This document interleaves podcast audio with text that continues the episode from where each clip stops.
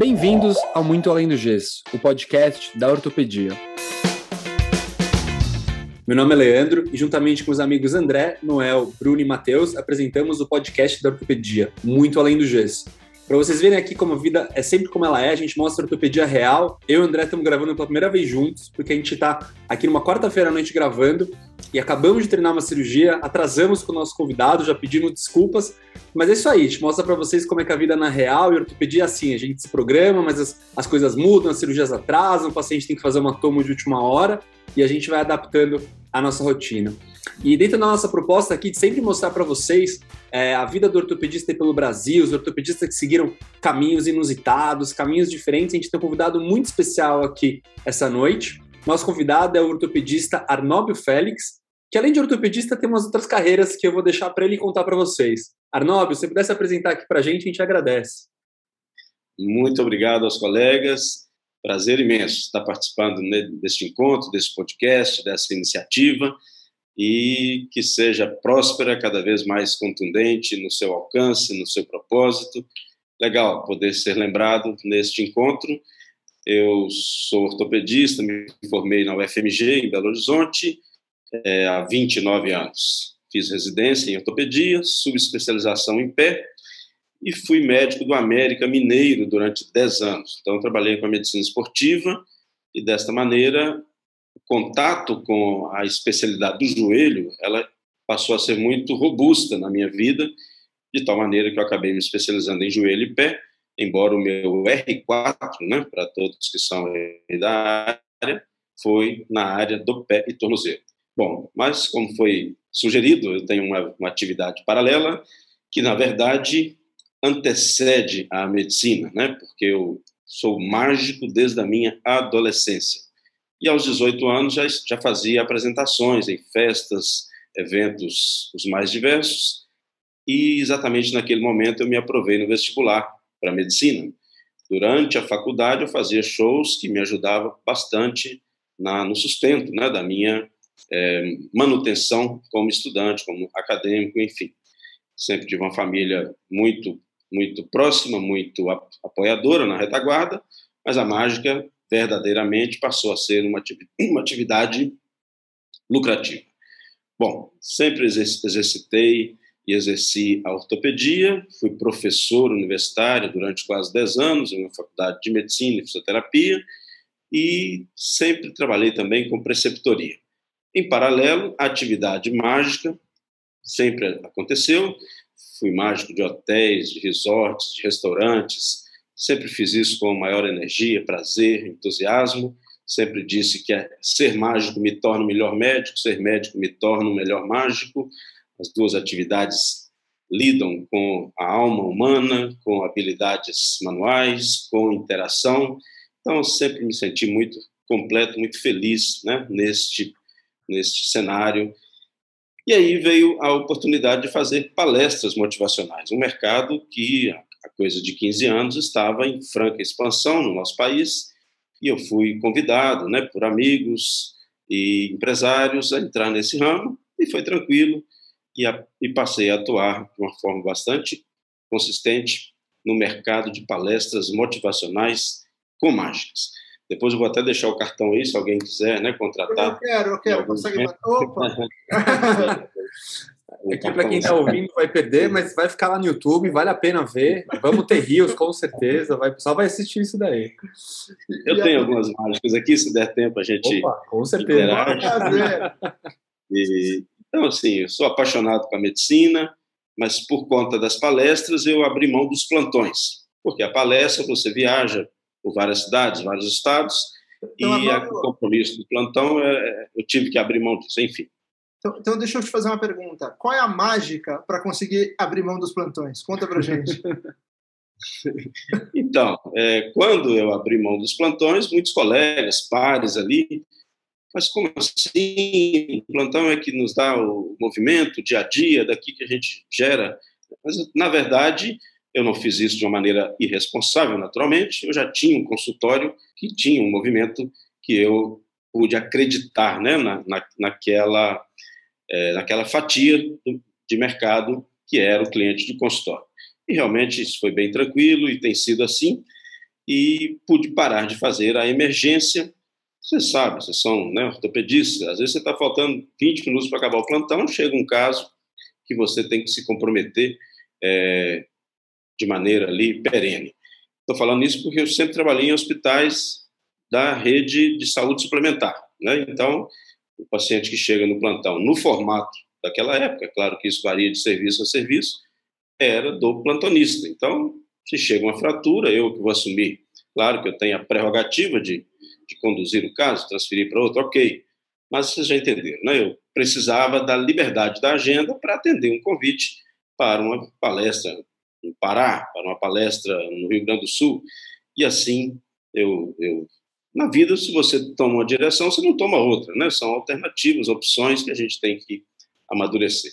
Mas sempre fui muito tranquilo com relação a isso. Sabe que falaram para a gente que o mágico não conta os segredos, né? Mas parece que essa magia para largar os plantões, ela também foi compartilhada da mesma maneira no nosso outro episódio pelo René. Então você vê que tem uma similaridade muito grande. É. o Arnóbio, você estava falando que você fez uma formação de residência super tradicional, né? E trabalhou aí com, com residente aí durante sua carreira. Mas a gente sabe que a residência de ortopedia rola aquela pressão, né? Aquela competição saudável, né? Aquele bullying positivo.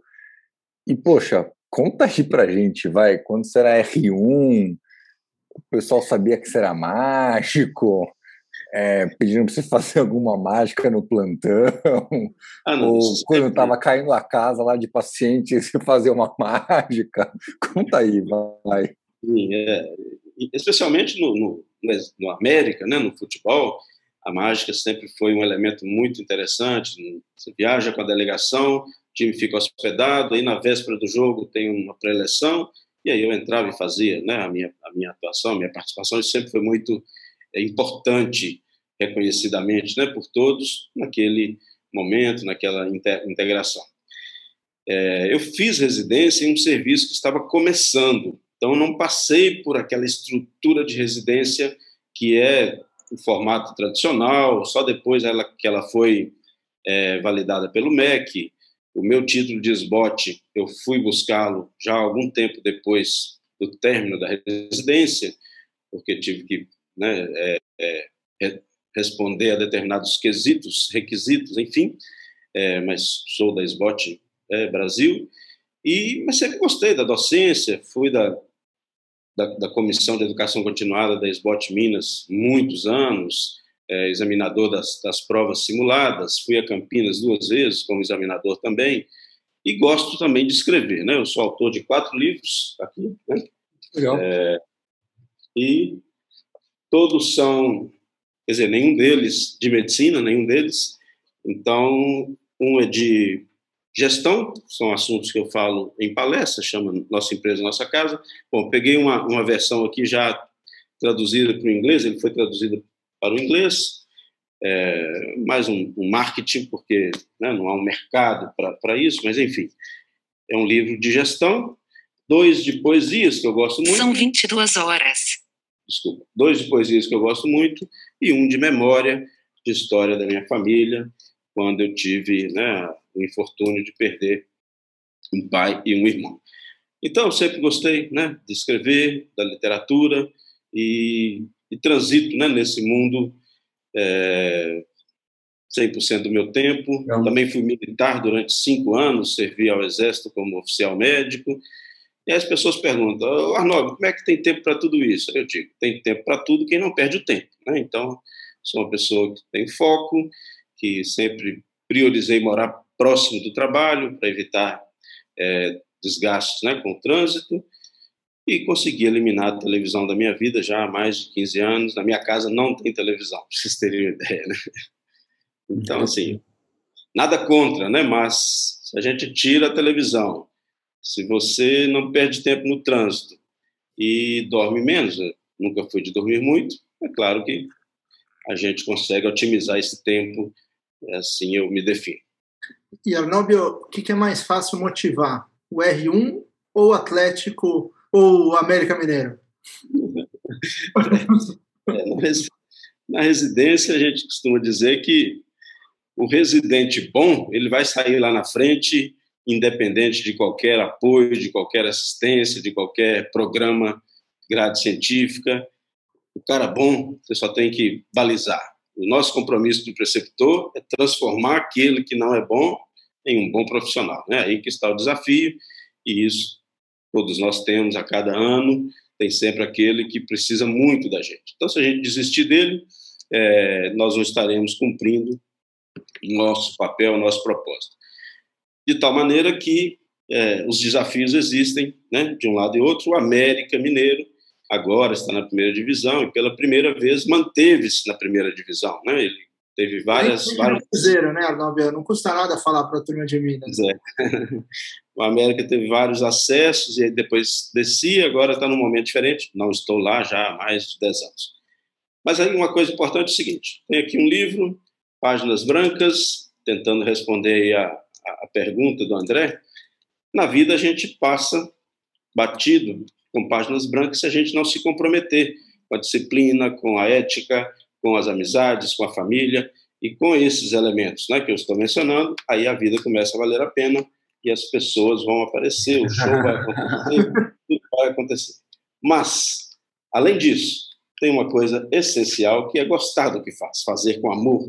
E se fizer com amor, aí nós vamos colorir a nossa vida, dar cor para a nossa vida, e aí sim as coisas vão ser mais produtivas, profícuas, com propósitos mais nobres, de tal maneira que a pessoa fica, ah, eu fiquei sabendo que meu ortopedista é mágico. Num primeiro momento há um susto, mas depois com o contato, com o relacionamento, aquilo acaba se transformando né, em, um, em um grande imã, em um grande grude, em uma cola, e, e assim eu consigo é, lidar com isso. Se não, se não for com amor, aí vai ser um, um livro de páginas brancas que não vai valer a pena. Né? Legal, Arnaldo, parabéns.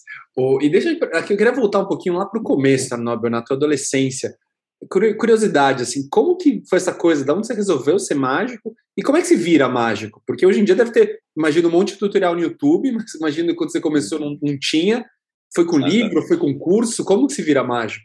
Eu vou complementar a pergunta do Leandro Arnóbio para chegar no, no momento do vestibular. Tipo, rolou uma dúvida entre prestar medicina mesmo ou ir para o ramo é, da mágica profissional?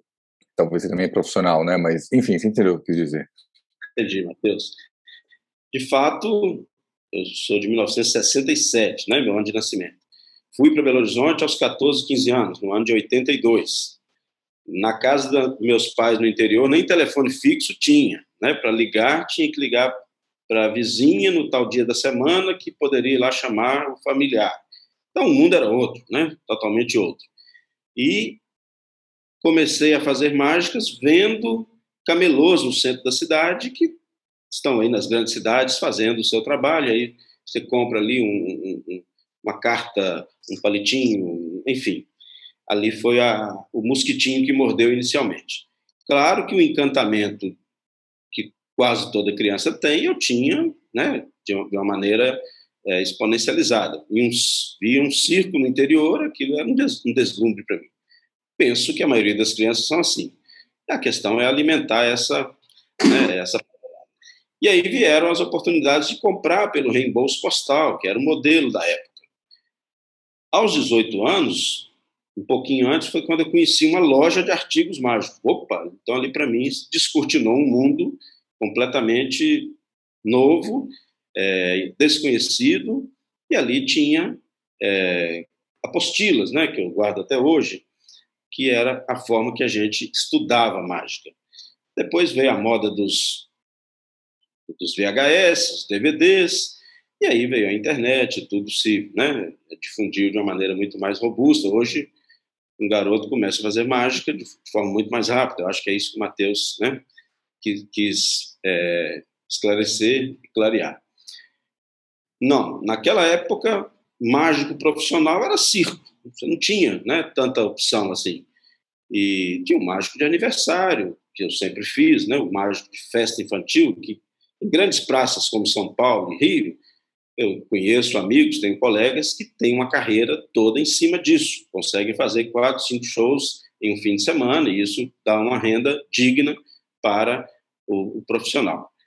É, no meu caso, sempre foi um diletantismo, né? aquela coisa do, do prazer, mas veio o mercado de palestras e aí mudou um pouco o cenário, porque mesmo no cenário de saúde suplementar, você sabe muito bem o tanto que nós somos castigados, né?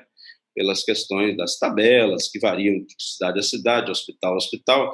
Atualmente eu sou diretor do Sindicato dos Médicos de Minas Gerais, na pasta de saúde suplementar, porque antes de eu vir para o interior na pandemia, eu era diretor de uma cooperativa de trabalho médico. Então, eu gosto né, da gestão, eu tenho MBA em gestão e mestrado em marketing. Então, é, sendo diretor hoje do Sindicato dos Médicos na Saúde Suplementar, eu lido toda semana, exceto agora férias, com reuniões tratando de questões remuneratórias, contratuais, novos entrantes no mercado. O mercado de Minas tem sido palco né, de, de chegada de grandes operadoras, Apvida, Intermédica, Notre Dame, a Unimed BH sempre foi hegemônica e agora está verdadeiramente pressionada. O que, que eu estava dizendo? Um hálito valgos, se você cobrar, receber só o que está na tabela, não dá 500 reais, né? Uma cirurgia que você tem que estudar a vida inteira para dominar 20 ou 30 técnicas né, daquele, naquela doença, naquela deformidade. Chega a ser uma cinte, né? Então. Barnabio, então, vou te interromper então e vou te fazer a pergunta que nosso ouvinte quer saber. Qual a mágica que o nosso ortopedista tem que fazer para desvendar esse mistério de operar um hálux valgo e ser bem remunerado? Esse é o desafio, né? E eu fui aprendendo, talvez até com um pouco, já, já no entardecer da vida, digamos, que as questões de negociação fazem toda a diferença, e aí precisamos ter espírito de corpo, e nem sempre a classe é, reage bem na hora de unir verdadeiramente, né, de nos unirmos. Existem praças no Brasil que estão pactuados, só cirurgia, diálogos vagos, então existem quatro códigos automaticamente é, previstos e serão autorizados e outros lugares não. Então, você tem convênios que você pede lá osteotomia, hálux valgus, tenoplastia, por exemplo. Ah, não, só, só libera um código.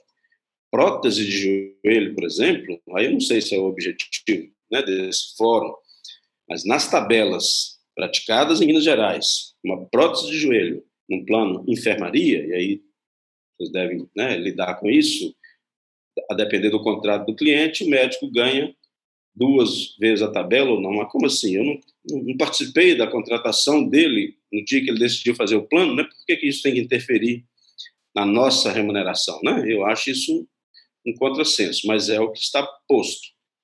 Então, uma prótese de joelho na tabela hoje não dá 800 reais, bruto. O paciente você tem que fazer toda uma preparação né, pré-operatória, naturalmente toda cirurgia tem, mas quanto maior o porte, maior o, é, maior essa roupagem, e conversar e preparar a família e dar relatórios, e o filho que vem de outra cidade precisa de atestado para acompanhar o pai, a mãe, chega no dia da cirurgia, você já conversou com o CTI, com a órtese prótese, já conversou com a equipe, com a anestesia, chega na hora, você pode ter um infortúnio que não tem ascendência nenhuma, por exemplo, ah, o elevador não está funcionando hoje, ah, sua cirurgia pode ser suspensa por coisas completamente inusitadas e fora do seu controle. É? Operou, correu tudo bem, é um paciente que vai ficar internado três dias, quatro, aí vai depender da, do protocolo. É, enfim, esse valor é o valor da cirurgia. Às vezes você pede um código adicional ao convênio, simplesmente nega, e você fica casado com aquele cliente, no melhor sentido da palavra, se der certo, que é o que nós buscamos o tempo todo, mas mesmo aqueles que têm algum infortúnio, você também precisa estar junto o tempo todo. Enfim, do ponto de vista remuneratório, você vira essa página, aí tem uma palestra, e aí tem palestra de mil reais, dois mil, cinco mil, dez mil, vinte mil, aí o céu é o limite, né? Um mercado que não tem tabela, né? A gente tem que lutar para, de alguma maneira, sair da tabela. O posto de gasolina, se, gasolina, se, se o combustível é tabelado, esquece que alguém vai se dar bem nisso. Para ele se dar bem, ele tem que se reinventar. vai ter que ter loja de conveniência, vai ter, ter, ter que ter troca de óleo, vai ter a inovação ela é necessária o tempo todo para todos nós. Mas na minha leitura, se está tabelado, nós estamos engessados, né, literalmente, e aí fica muito difícil. Em um cenário que se o médico cobra, né, do cliente, às vezes o cliente é que quer. Ah, doutor, mas eu gostaria de. Isso virou crime, né? Ou seja, é, é, eu me formei numa época que não tinha mais o cliente particular, como era um dos meus preceptores, por exemplo, e nem tenho o modelo mental, o mindset dos mais jovens, que não tem aquele apego a carreiras, que não tem aquela coisa é, que, naturalmente, né, os modelos mentais vão, vão modificando e, na minha opinião, evoluindo. Na minha época, assim, R1, ah, então espera aí, Natal, Carnaval, Ano Novo, Réveillon, tá tudo aqui, né? Hoje, a chance grande de você falar com o garoto, olha, está começando aqui, todas as sextas-feiras são suas. Eu, né, tô fora. Enfim, estou citando exemplos aqui é, que vêm à mente, mas que são é, é, eu, eu, os, eu os assisto, né, verdadeiramente. Então, o desafio é muito grande, né? Essa mágica de conseguir reverter, acho que eu perdi o meu raciocínio no seguinte: quando essas tabelas foram feitas lá atrás, talvez fosse um valor digno. Que é o cirurgião fala, não, isso aí tá bom, eu vou lá no hospital todo dia, vou ver o paciente de manhã, de tarde, mas tá bom. Ao longo do tempo, isso foi ficando defasado e continua sendo. Eu estou falando da realidade Minas Gerais, Belo Horizonte, que é, né, é, a minha. Não gostaria de saber né, de vocês, mas em congressos a gente naturalmente conversa, tem fóruns de discussão, praticamente todo Congresso, né, tem alguma sessão para tratar de trabalho médico. Então, o desafio é muito grande, realmente. Eu penso que, ao longo do tempo, o médico foi se desdobrando. Ah, tá bom, então eu vou, dar, vou trabalhar em dois lugares, em três. Ao invés de trabalhar oito, trabalho dez horas, doze, 14, 18. A gente foi se reinventando, mas é, um tiro no pé, né? porque a saúde fica verdadeiramente comprometida. Sabemos que a classe médica é uma classe tristemente afetada por índices altíssimos de vícios, suicídios, doenças mentais e tantas outras coisas. Então, o que acontece é que, com as dificuldades que são crescentes e são para todos, esta dificuldade foi afetando os hospitais, que estão todos, em, na maioria, né, lidando com, com o cenário de dificuldade, eu estou falando antes de pandemia, hein? Com a pandemia, alguns se reinventam, outros. A pandemia separa o amador do, do profissional. O amador não aguenta e, e, sucumbe, né? O profissional, ele, ele consegue achar né, outros caminhos, outros horizontes. Arnaldo, deixa eu, desculpa te interromper, mas eu, eu achei uma coisa muito interessante que você falou, né? Essa analogia do médico e do posto de gasolina eu achei incrível, porque, de certa maneira, muitas vezes o médico com essas tabelas, ele se empenha em vender muito mais gasolina ou em vender gasolina o dia inteiro. E se desdobrando e fazendo milhares de plantões ou milhares de horas. Uhum. E uh, o que o posto de gasolina faz, que talvez seja buscar outras coisas, a gente percebe que o senhor fez uma formação bem interessante em termos de uh, fazer o MBA, fazer o mestrado, uh, trabalhar com marketing, todas essas outras funções. Então, o senhor foi agregando, assim como os postos de gasolina, todos esses outros serviços. E talvez seja um, uma das grandes mudanças que a gente vê nos currículos, porque o senhor fez isso muito lá atrás, quando não se falava disso, quando isso não aparecia. Hoje em dia a gente vê muita gente com MBA ou muita gente fazendo formações suplementares, falando de inovação, são temas super atuais, mas que o senhor buscou lá atrás, até no momento que você fazia um, um EAD, que hoje é um termo chique, por esse, essa maneira que o senhor aprendeu mágica com essas revistas, enfim, esse, esse tipo de correspondência. E agora, o que o senhor acha? Esse médico, que ainda é o posto de gasolina sem a loja de conveniência, que só, tem que só tenta vender gasolina, ele tem espaço no futuro? A minha resposta lacônica é não. Forma peremptória, eu acho que estamos fadados a, a, a sucumbir nesse, nesse processo, a menos que a gente reinvente né, essa roda, reinvente essa moda. Sabemos né, que são mais de 500 mil médicos no Brasil atualmente, e a cada ano, a cada seis meses, fornadas de novos médicos, com faculdades que têm formações questionáveis, mas mesmo que fossem todas de excelência, a questão é: o mercado dá conta disso? Então há um paradoxo, vocês devem lidar com, esses, com essas temáticas aí, né, a cada episódio. A gente se capacita, quer ficar no grande centro, e a concorrência é tremenda, é, e aí você recebe um convite para uma cidade do interior, muitas vezes você fica frustrado, porque aquilo que você se capacitou você não consegue executar, às vezes até por questão logística, equipe, etc. E você precisa fazer coisas para as quais você não tem mais né, aquela motivação na medida que você foi se especializando. Há realmente aí um grande gargalo, né, um conflito. E a concorrência. Hoje, os planos de saúde, operadoras de saúde, têm capital aberto na bolsa. Então, nitidamente, eles estão atrás do lucro. Né? Diferente das cooperativas, que tenta, através do modelo cooperativista, é, diminuir os custos, é, otimizar a renda, otimizar a negociação. Mas se vem uma operadora, que não é, não é uma cooperativa, essa fatia de pizza temos a pizza. Na pizza, uma fatia, custo fixo, custo administrativo, MATMED, é, fundo de reserva. O que sobra dentro dessa lógica é que é distribuído para os profissionais médicos. Então, chegam pessoas querendo otimizar o lucro deles, e para isso eles querem estreitar ainda mais a nossa fatia. Esse é, esse, essa é a grande verdade. Uma das alternativas é, neste mundo em que estamos com as evoluções em todas, em todas as áreas. O marketing, por exemplo, tem 1.0, 2.0, 3.0, 4.0. No marketing 3.0 já, já é nítido a questão da preocupação do cliente com o meio ambiente, com a sustentabilidade, com o ecologicamente correto. Então, está chegando o momento de nós termos que explicar ao grande público que isso está acontecendo. Olha, eles estão pagando o médico mal para atender o seu filho para ter dinheiro para sobrar para a bolsa. Né? Então, vai chegar um momento que isso vai ter que ficar é, escancarado. Em Belo Horizonte, assuntos recentíssimos. Né?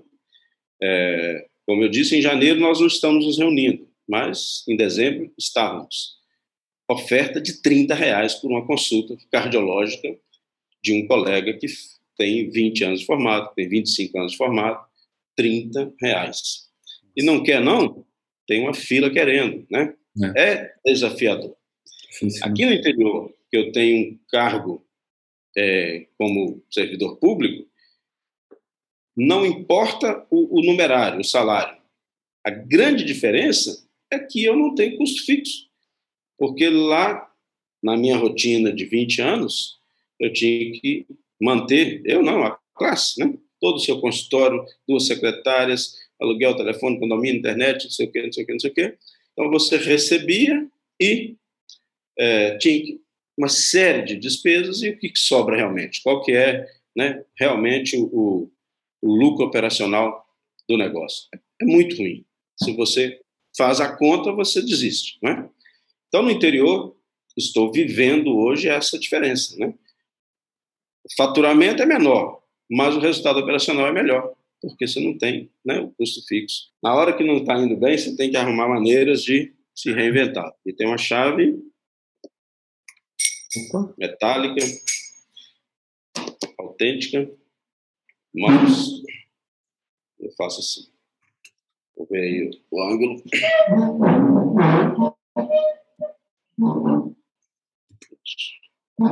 Ainda?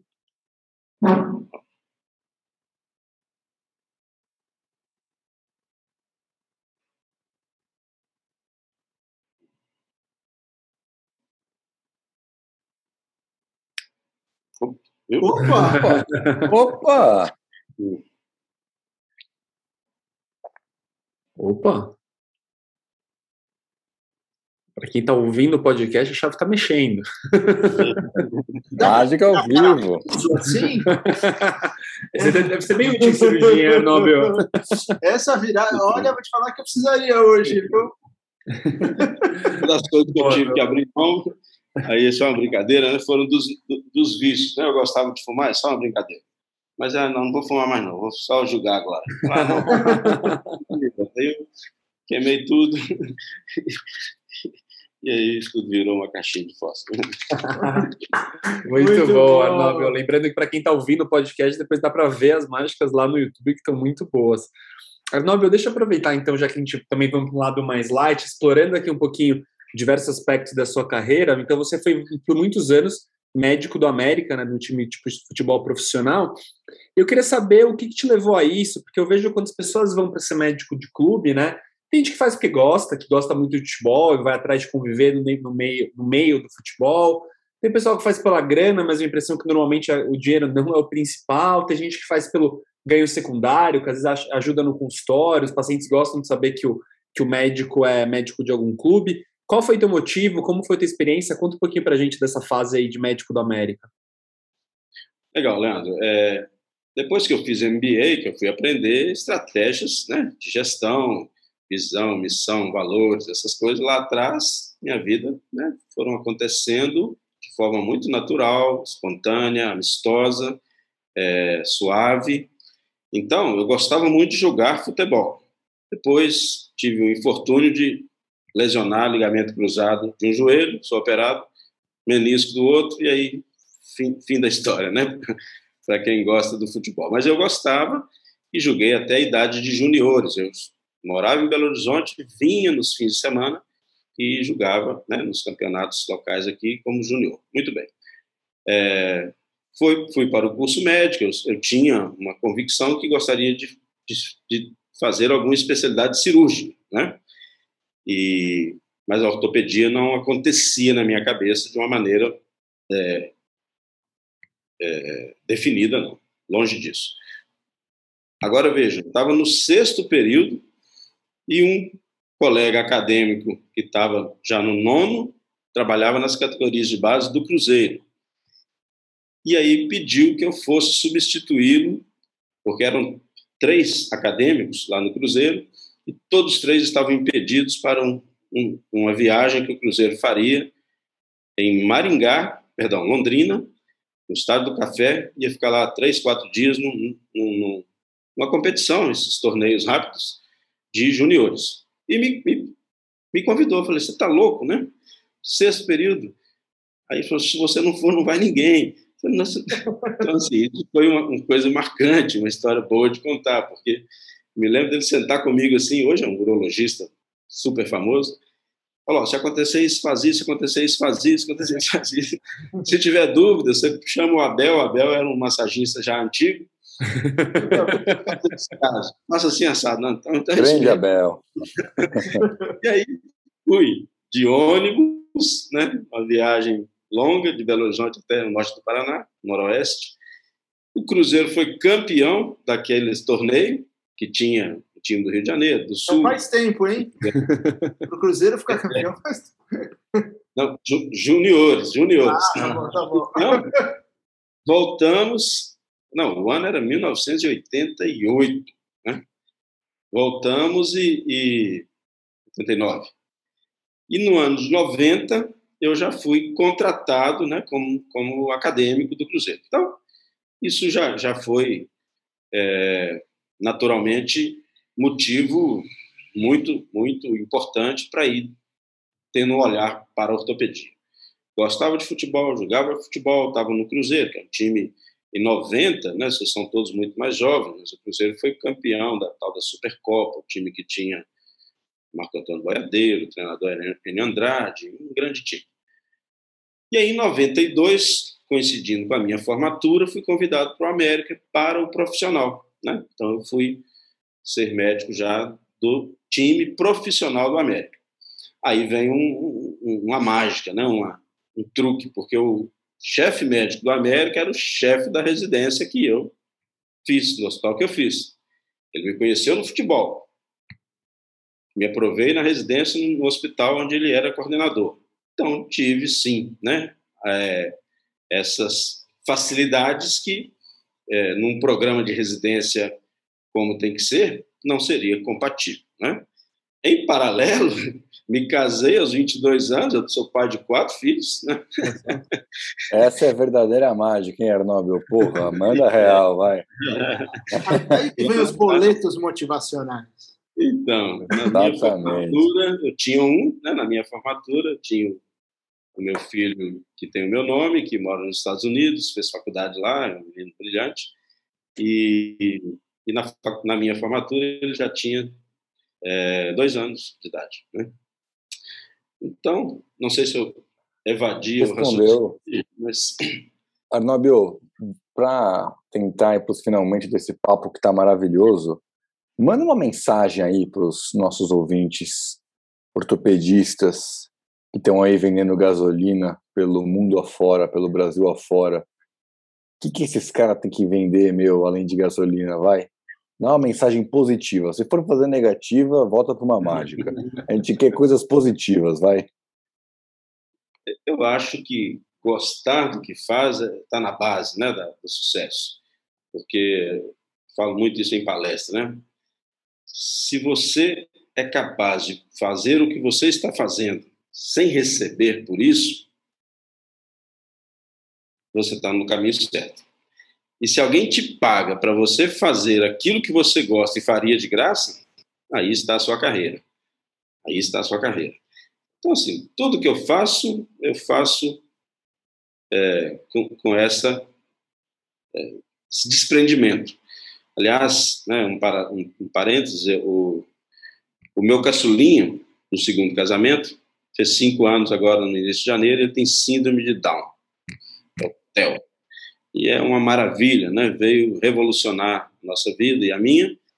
E por conta disso, né, de conhecer pessoas, nos envolver nesse mundo é, relacionado né, ao terceiro setor e, e, e as questões assistenciais, eu fui convidado e sou, estou presidente de uma fundação de assistência a crianças com deficiência. É uma coisa que eu e todos os envolvidos, e tem muitas pessoas de muita é, credibilidade né, nessa fundação, é, tudo absolutamente, né, trabalho de doação, como é o meu trabalho no Sindicato dos Médicos, não há salário, não há, não há remuneração para isso. Então, assim, agora se alguém vem e te paga pelo que você faz, aí você está realmente na sua carreira. De tal maneira que ganhar mal e, e ficar infeliz, aí realmente é um convite para o fracasso. Né? Então, gostar do que faz é essencial. A medicina segue sendo, e acredito que ninguém tira esse destaque né, da nossa atividade, é maravilhosa, honrosa, infinita nas suas possibilidades e que nos permite atividade de consultório, de cirurgia, de plantão, de docência, de pesquisa, de medicina ocupacional, de medicina esportiva, espacial. Então, a gente tem que encontrar um caminho que é, faça com prazer, verdadeiramente prazer. As questões remuneratórias, eu realmente tenho preocupações, porque nos últimos anos só está havendo né, é, retrações nesse sentido. Oferta mesmo, demanda, de oferta e procura. Temos que nos reinventar, verdadeiramente. Claro que a demografia né, da, da, classe, isso não é novo, né? Há quantos anos né, que os, os conselhos federais tentam né, distribuir melhor a, a, população de médicos né, no território nacional, mas é difícil pelas questões que a gente já comentou, por questões também de, de, de, de remuneração, porque calotes existem, né? A pessoa vai vai pelo canto da sereia, recebe um mês, dois, depois começa a não receber, enfim. Me perdoe, Matheus, mas eu não tenho uma solução mágica para essa pergunta, não. Eu acho que o desafio é enorme, mas quando a gente olha do lado, as outras atividades né, estão ainda é, muito menos privilegiadas, né, em termos de possibilidades. Hoje, todas as áreas profissionais, a própria medicina, é, até um parênteses, né? quase todas as atividades de graduação, a partir do momento que você graduou, você tem que pagar para fazer qualquer pós. Pensa num dentista, num fisioterapeuta. Formou? Ah, então vou ter uma pós de Pilates, vou ter uma pós de bucomaticílio, de... ele paga, paga caro. Na medicina, não. O residente recebe. Ah, recebe pouco, é explorado, mas recebe. É o contrário, né? Nas outras atividades, a pessoa paga. Então, você paga para formar uma pessoa que amanhã é o seu concorrente. Essa é a verdade. Essa é a verdade, né? E então a gente tem que, que, que, que lidar com isso o tempo todo. Mas eu acho que eu perdi aqui o meu raciocínio e me desculpe, perdi, perdi o, onde, onde queria chegar. Mas acho que na analogia, Arnaldo, talvez uma recomendação, talvez seja não vender gasolina adulterada. É, não buscar é coisas que não funcionam, invenções, coisas sem base de ciência. E se for para se reinventar, que você cria uma bela lojinha 7-Eleven no seu nome, no seu posto e busque coisas de qualidade que funcionam. Acho que talvez. Sem dúvida. Se a gente voltar 2.500 anos, vamos chegar lá no Hipócrates, né, que ao exercer a arte de curar, mostrar-me sempre fiel aos preceitos da honestidade, da caridade e da ciência. Penetrando no interior dos lares, meus olhos serão cegos, meus lábios se calarão aos segredos que me forem revelados, porque os terei como preceitos de honra Nunca me servirei da minha profissão para corromper os costumes ou favorecer o crime. Se eu cumprir este juramento com fidelidade, goze eu para sempre de boa reputação entre os homens. Se o infringir ou dele me afastar, suceda-me o contrário. Então, acho que a ética ela tem que estar na base, né? Ela tem, porque se você não tiver a ética, e aí rapidamente o mercado vai te eliminar. Isso, né? Quanto a isso, eu não tenho dúvida, né? A pessoa pode se dar bem ali por um momento, mas acaba tropeçando e se enforcando na própria corda. Mas mesmo com ética, com lisura, com responsabilidade, ainda assim, né, estamos pressionados na questão remuneratória. Né? Verdade. Mas Verdade. talvez a maior lição seja é, nos, nos adequar cada vez mais a viver bem com menos. Né? Tem que ter essa habilidade de, de, de ter um custo fixo administrável, porque aí sim você vai conseguir com dignidade formar sua família e fazer a, a viagem que você queira, uma vez ou outra, ir no restaurante que quiser, porque medicina não combina com, com, com riqueza. Isso aí é preciso desmistificar rapidamente, né? Tem que ter uhum. dignidade profissional, tem que ter um conforto financeiro, mas imaginar que vai fazer fortuna com isso, acho que está na contramão. Verdade. Arnaldo, muito bom papo, aprendendo um monte aqui, muito legal. E agora, indo para os finalmente, infelizmente, a gente costuma pedir uma indicação aqui de um livro, de um podcast, de um filme, de alguma coisa para os nossos convidados. A gente também compartilha as nossas, para dar tempo de você pensar um pouquinho, eu vou começar. Então, na verdade, o que eu queria recomendar hoje não é exatamente um livro, é um, um perfil do Instagram que chama Bookster. O, esse perfil ele recomenda justamente livros. Eu gosto muito desse do cara que coordena esse Instagram. Ele sempre dá umas dicas boas. Já li vários livros que ele indica. E esse ano ele está fazendo um desafio de leitura. Vai, vai sugerir um livro por mês. O livro que ele sugeriu primeiro aqui no mês de janeiro chama O Avesso da Pele, que o autor é do Jefferson Tenor. Ele, ele é um, na verdade, uma, um romance é, de um autor brasileiro, é um pouco diferente dos livros que a gente costuma recomendar aqui, mais de motivação, de gestão, mas achei bem legal para quem quiser um pouco fugir dessas coisas mais pesadas que a gente costuma ler. É um romance, é um romance bem pesado também, mas pelo menos é um, é um romance. Matheus, eu sei que você tinha uma indicação, fala aí pra gente. É, eu tenho a indicação, na verdade, de um filme que eu vi final do ano passado, mas como a gente não estava gravando o podcast, não deu para recomendar na hora, né? Oh. Mas o nome do filme é Judas e o Messias Negro. Ele é um filme histórico, eu não sei se uh, vocês tiveram, já conseguiram assistir, mas é um livro bem interessante que conta ah, um pouco da história dos Panteras Negras e de uma pessoa que era do Partido dos Panteras Negras, teoricamente iria ajudar na causa, mas estava lá, estava é, infiltrado e estava dando informações e fez com que essa luta da segregação racial nos Estados Unidos demorasse mais para tipo para as pessoas conseguirem acabar né, com a segregação. Então, é, é, um filme bem interessante, é um filme histórico bem interessante. Acho que ele concorreu ao Oscar, não foi? Também. Eu vou dar uma indicação bem light, não é uma indicação tão, tão boa, mas acho que é interessante. É um perfil do Instagram que eu gosto bastante há muito tempo, que é o Angry Orthopod. A gente coloca, eu acho que eles estão espetaculares. Eu acho que tem muito conteúdo e de um jeito leve. Então, eu acho que vale a pena divulgar também, é um trabalho muito bacana. Ortopedista que eu dei avaro. É, exato. Arnóbio, sua indicação, por favor. Então, eu, eu naturalmente sou uma pessoa que gosta de leitura e nessa minha mudança de Belo Horizonte para aqui, comecinho da pandemia, como eu disse para vocês, transportei dois mil livros, dois mil livros. Então, assim, é, sou de uma geração que não tinha internet né, é, disponível. Hoje isso, é, esses compêndios de ortopedia, de clínica médica, qualquer outra área de especialidade, estão fadados a desaparecer, né? Porque ficam desatualizados, pesados ao extremo, corroídos por traças, enfim. Mas eu tenho ainda esse prazer. E uma característica que eu carrego é: eu prefiro reler o livro que eu gosto duas, três ou mais vezes do que ficar né, é, à busca de outros é, títulos. Enfim, isso é verdade.